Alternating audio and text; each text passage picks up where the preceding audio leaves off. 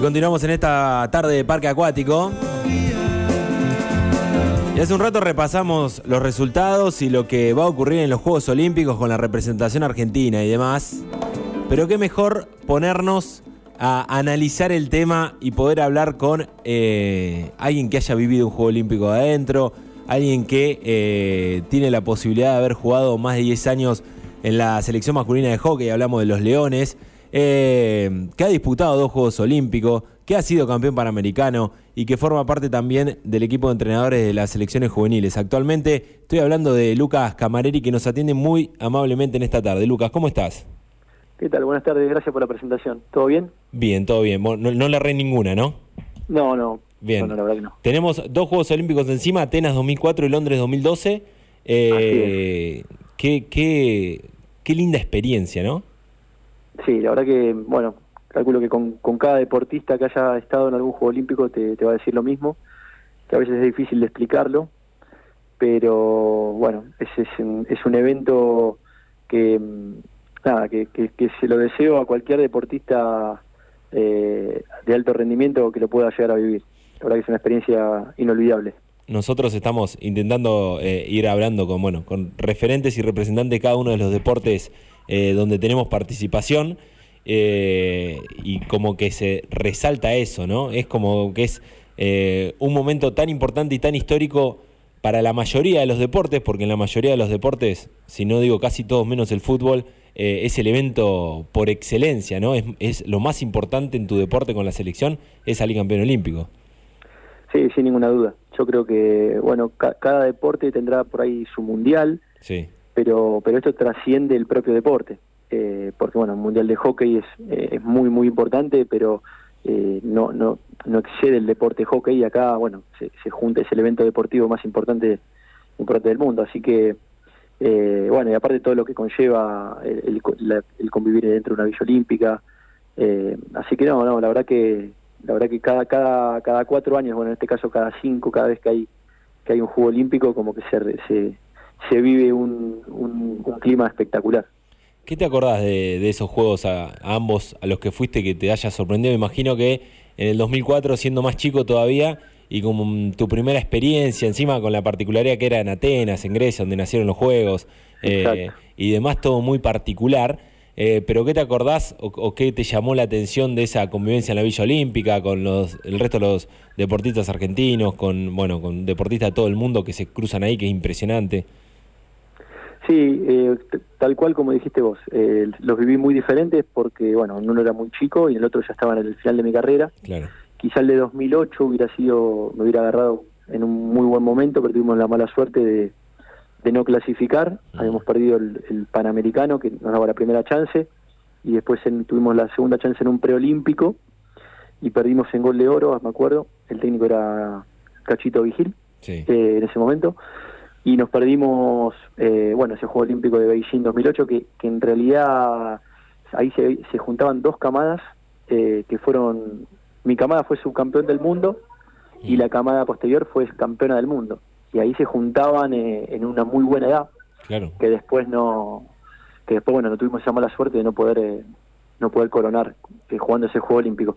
Pero bueno, después, eh, eh, nada, te, retomando tu pregunta, eh, creo que el, que el, primero cuando sos muy joven todo te deslumbra mm. y a veces te podés llegar a perder, a perder un poquito el foco, ¿viste? Claro. De lo que vas a hacer. Mm. Eh, porque bueno, como siempre digo lo mismo, es como el Disney del deporte, tenés mm. todo servido para el deportista y a veces es muy difícil eh, no caer en esas distracciones. Por ejemplo, bueno, te, el ejemplo más, más concreto que tengo para darte es como la ceremonia inaugural, claro. que por ahí al otro día tenés el debut olímpico, ¿viste? Y, y en la ceremonia por ahí estás mucho tiempo parado y, y normalmente vos antes de un, de, un, de un, debut en un torneo importante estás concentrado, estás en el hotel, estás descansando. Sí, además, además la, la, adrenalina que viven en la inauguración, porque claro, no claro, están parados nada más viendo algo, están con las pulsaciones a mil también. Exactamente, fíjate que ya para, para los juegos posteriores, bueno, te hablo del hockey particularmente, sí, no, sí. no quiero hablar por todos los deportes, pero ya hace varios años que se decide quizás no participar. Claro. Pero bueno, eso lo eso lo ya lo hacen quizás lo, los equipos que, que ya tienen Juegos Olímpicos adentro, ¿viste? Que, que, que el plantel está que está conformado por jugadores que ya que ya han jugado y ya han vivido esa experiencia. Mm. pero pero bueno y ya y ya en el segundo juego olímpico bueno traté que fue en Londres traté de no caer en esas en esas quizás desconcentraciones de estar pendiente de la foto de lo que digo Mm. es como que uno ya está más eh, enfocado en lo que tiene en lo que fue a hacer Sí, claramente. Eh, ¿Cómo estás viendo? Hoy, hoy Argentina juega a 9 y media de la noche, imagino con, con expectativa por lo que pase hoy frente a Alemania. Bueno, a las Leonas también les toca lo mismo eh, en estos cuartos de final. ¿Cómo ves eh, la participación argentina en ambas, eh, tanto las Leonas como los Leones, en estos juegos y la expectativa o, o qué podés eh, analizar para lo que puede estar pasando hoy y mañana a la noche? Y es, es, bueno, obviamente que no, no descubro nada, así que digo que es, que es un juego olímpico atípico, en lo cual eh, la falta de competencia durante este año y medio se nota. Mm. Eh, la forma de entrenar también eh, fue muy distinta a otros a otros juegos y creo que Argentina eh, fue logrando se fue logrando adaptar a lo largo que fue pasando el torneo. En el caso de los caballeros, recién en el último partido vimos cosas eh, eh, más sólidas de equipo, de, de, un equipo un poco más consolidado que, que puede llegar a dar pelea. Eh, y ya al lograr la clasificación a cuarto, yo creo que también se sacan un peso de encima de, de, de nada, de ya asegurarse estar entre los ocho y a partir de ahora ganar en confianza. Yo creo que también tenían un, un poco la presión de, de, venir de ser campeones olímpicos y, y imagínate no entrar entre los ocho hubiera sido un golpe muy duro para los chicos y yo creo que ahora ahora que ya están clasificados a cuartos, me imagino que ya están muy, muy enfocados y ahora van a sacar quizás eh, toda esa experiencia que tienen muchos de los jugadores que hay en el plantel. Yo la verdad que tengo bastante confianza, pero sin descuidar, sin descuidar de que tuvieron muchas dificultades para para poder entrenarse, sí, eh, en esto, en este tipo de torneos tan tan parejos que siempre te digo, se dice lo mismo del tema de los detalles y demás. Mm. Pensá que los chicos eh, hasta hace muy poquito no podían entrar en, en entrenar en un gimnasio. Claro. Así que eh, vamos, veremos veremos qué pasa. No significa nada porque el, en el deporte 2 más 2 no es 4, Mm. pero eh, no hay que descuidar eso. Eh, sí, bueno, justamente una de la- las preguntas que tenía era cómo, cómo había jugado la pandemia en todo esto, porque Mm. vi- vimos diferentes ejemplos de, de deportistas, no sé, por ponerte el caso de Delfina Pinatelo en natación, que contaba que estuvo cuatro Mm. meses casi sin entrenar, que en, en su vida había estado cuatro meses sin nadar desde que había nacido, eh, y también la falta de competencia que marcabas vos, digamos, fueron obviamente eh, por un agente externo que fue la pandemia, pero eh, en la toma de decisiones también fueron muy perjudicados los deportistas argentinos, que ya a priori a veces es medio difícil eh, Exacto, conseguir en algunos deportes apoyo, competencia y demás, eh, que también está bueno ponerlo en el marco a todo esto, porque la realidad olímpica es para uno que no, no tiene ni idea de, lo deportivo, prende el televisor y ve que un argentino no llega a una final o sale décimo o le va peor y dice, uy, qué desastre, y, en realidad no es así por las circunstancias, por las situaciones o por la preparación que hay con respecto a otros países, eh, pero en, en la competencia, digamos, en el roce internacional, eh, la, la pandemia le ha jugado en contra. 100%, 100%, y te agrego que te agrego que esto hay que agregarle el, el tema geográfico, donde estamos ubicados, donde nosotros competir Claro. para nosotros es muy difícil, no te vienen equipos, bueno, nosotros no, no podíamos salir a competir a otro lado para medirte, Mm. y, y, y fíjate que, bueno, en el caso del hockey te hablo, acá no hay liga liga de hockey, eh, hace hace un año, bueno, desde marzo del 2020 que no no hay campeonato Nunca volvieron. y nunca volvemos. eh, Se vuelve el domingo que viene recién después de, de un año y medio. Mm. Y, y en otros países eh, con, con intermitencias, pero se arrancó. Cuando la, la pandemia un poco aflojaba, los torneos se jugaban. Y bueno, Argentina está sin, la, la realidad es que está sin competencia eh, ni internacional a nivel selección, ni nacional a nivel club. Mm. Entonces, eh, nada, se va complicando la cosa. Sí, además el nivel que hay, digamos, en la región eh, tampoco es el adecuado como para Sí, decir, bueno, jugamos un amistoso con Brasil o con Chile. Eh, eh, hay mucha diferencia, digamos, con el primer nivel, lo que pueden estar haciendo en el hockey, ¿no? Exactamente, por eso cuando se creó el, ENAR, eh, bueno, empezaron un poquito a, a tener mucha más competencia, empezamos a viajar a Australia, empezamos a medirnos con, con Holanda, con los equipos europeos, mucho más seguido. Antes directamente nos encontrábamos en los torneos Claro. eh, y ahí los íbamos analizando. Bueno, entonces al ir a jugar partidos amistosos, series de test match, nosotros nos traíamos información de esos equipos, los podíamos analizar mucho más. Eh, y bueno, eh, creo que, que, desde ese lado es fundamental. A veces quizá la gente no, no, lo, no lo puede entender, la importancia de poder jugar jugar y, medirse y, y, y, sacarle y sacarle la manera de poder ganarle a esas potencias. Mm. Eh, ¿cómo, ¿Qué balance podemos hacer o cómo está eh, el hockey argentino en general hoy en día? Te lo pregunto del lado, bueno, estás, sos entrenador también de Geo, aprovecho este paréntesis para mandar un saludo a Jero que seguramente está escuchando y lo utilicé de productor. Eh, también formando parte de la juveniles de, la selección, pero te pregunto en general por, a pesar de más de un año y medio casi sin competencia, eh, el tema de jugadores en el exterior, eh, bueno, a, nivel general, eh, imagino que esto también en los últimos años ayuda al roce del que está jugando afuera, eh, tener otra competencia y demás, y eso después se ve en la selección, que es algo que finalmente terminamos viendo mucho en los deportes de equipo. Eh, cuando vamos a un juego olímpico, no sé, los chicos, los del vóley, los del básquet, después se logran resultados que en realidad va por afuera de lo que tiene que ver con el, el olimpismo argentino. Sí, sí, totalmente. Bueno, este, en el caso del hockey habría que diferenciar un poco el, femenino del masculino, que son que son dos realidades distintas.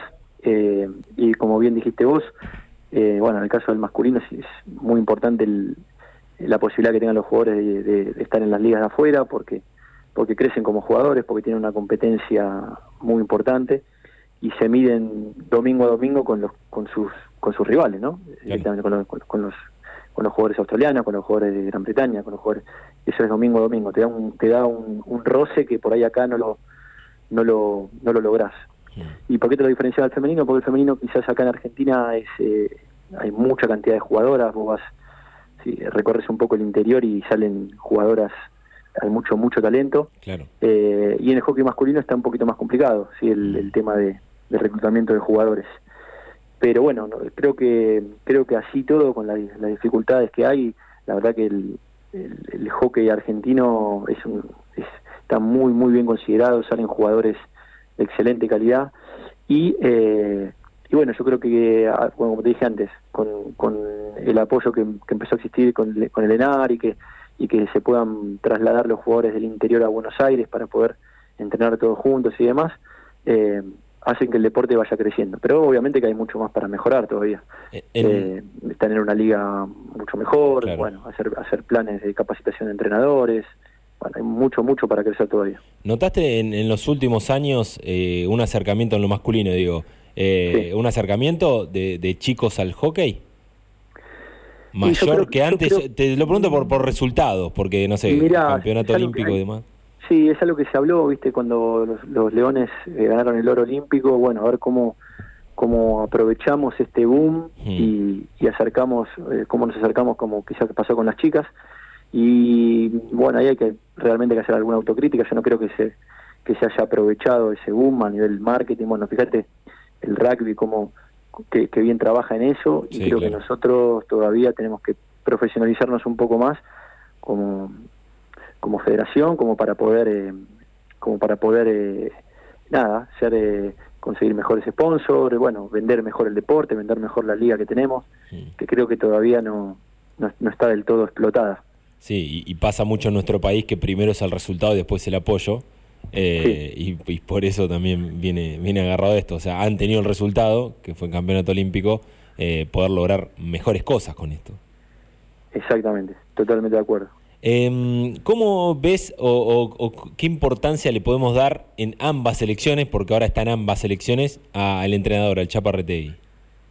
Perdón, se, me cortó un poquito. ¿Cómo ves la pregunta? Eh, ¿Qué importancia en, todo este proceso, eh, ahora en, ambas elecciones, tanto en la masculina como en la femenina, le podemos dar al Chaparretegui? Bueno, ahora como, importancia es el, es el director de selecciones, así que eh, nada, los dos seleccionados están bajo su, su órbita. Mm. Eh, la, la, gran virtud que, tiene el Chapa es el ese, su liderazgo, te diría, ¿no? Yo creo que, que no es fácil, en el caso de los varones, sí, después de ser campeón olímpico, eh, conducir ese grupo, sí, que ya mm. quizá tocó la cima y en el cual vos tenés que seguir eh, motivándolo, y, todo lo que vos le proponés desde, desde la parte, bueno, de la parte física, la parte táctica, eh, si no tenés un respaldo, es muy difícil conducirlo, ¿sí? porque son chicos que, que nada, que lograron lo, lo, máximo que se puede lograr, que es un, oro olímpico. Y yo creo que la gran virtud que tiene él es esa capacidad de liderazgo para, para convencer a estos chicos, para, para decirles que si hay que entrenar 40 veces en un día lo, lo hacen. Y bueno, creo que eso es, eso es meritorio y es donde él, donde él saca un, un pelín de ventaja con respecto al resto. Claro. Eh, bueno, estaremos a la expectativa hoy a la noche y mañana a la noche también con lo que pase con ambas selecciones. Algún integrante, ahora no me acuerdo quién, pero de los jugadores de, los Leones dijo, empieza un nuevo Juego Olímpico ahora, eh, por lo que puede pasar a partir de hoy. Puede, ¿Lo podemos tomar así? ¿Podemos tener esa esperanza de, de decir, porque ya es un partido y ya se mete en la lucha con las medallas y ganan hoy? Exactamente, sí, creo que un poco va de la mano con lo que te había dicho antes, ¿viste? De, que, de que se sacaron un peso encima, mm. de, de, ya pelear por estar dentro de, bueno, ya tienen diploma olímpico y, están a un partido de, estar en semifinal. Entonces ahora estos partidos, bueno, como es en el fútbol, ¿no? De, Copa Libertadores, cuando es mano a mano, eh, también juega, juega la experiencia, juega la cabeza, y creo que los chicos en ese sentido son muy conscientes de que de que pueden volver a quedar en la historia, porque la verdad que lo que pasó con el con el entrando eh, ganando el, oro olímpico fue algo inédito, histórico, muy difícil de repetir, mm. pero entrar en una semifinal también sería inédito e histórico, porque no, no había pasado nunca antes, salvo en Río. Claro. Eh, repasando alguna entrevista que te habían hecho en algún momento, vos dijiste, tu sueño deportivo era eh, ganar un oro olímpico. ¿Cómo viviste ese, ese oro de Río que te, te llegaba justo en el proceso que habías dejado la selección, eh, pero ¿te sorprendió en un punto o, veías a la selección con, con, chances en ese momento? Y no, la, realidad es que siempre, siempre veo, tengo la esperanza de que, de que, de que se pueda dar. No sé si el oro, yo creo que había dicho pelear por una medalla, porque el oro, la, realidad es que, que, era muy, muy, muy complicado.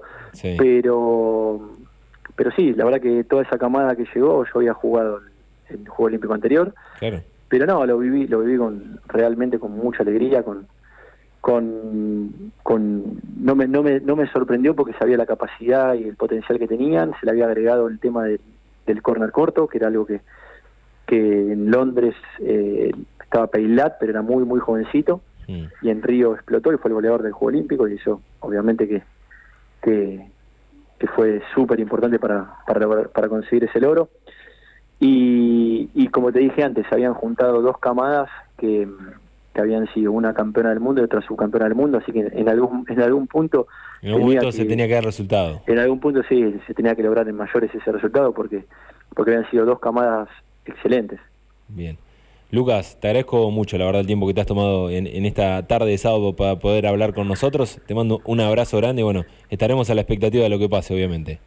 No, no, agradecido soy yo, te mando un abrazo y bueno, muchas gracias por, por el tiempo de ustedes. Dale, abrazo, abrazo grande.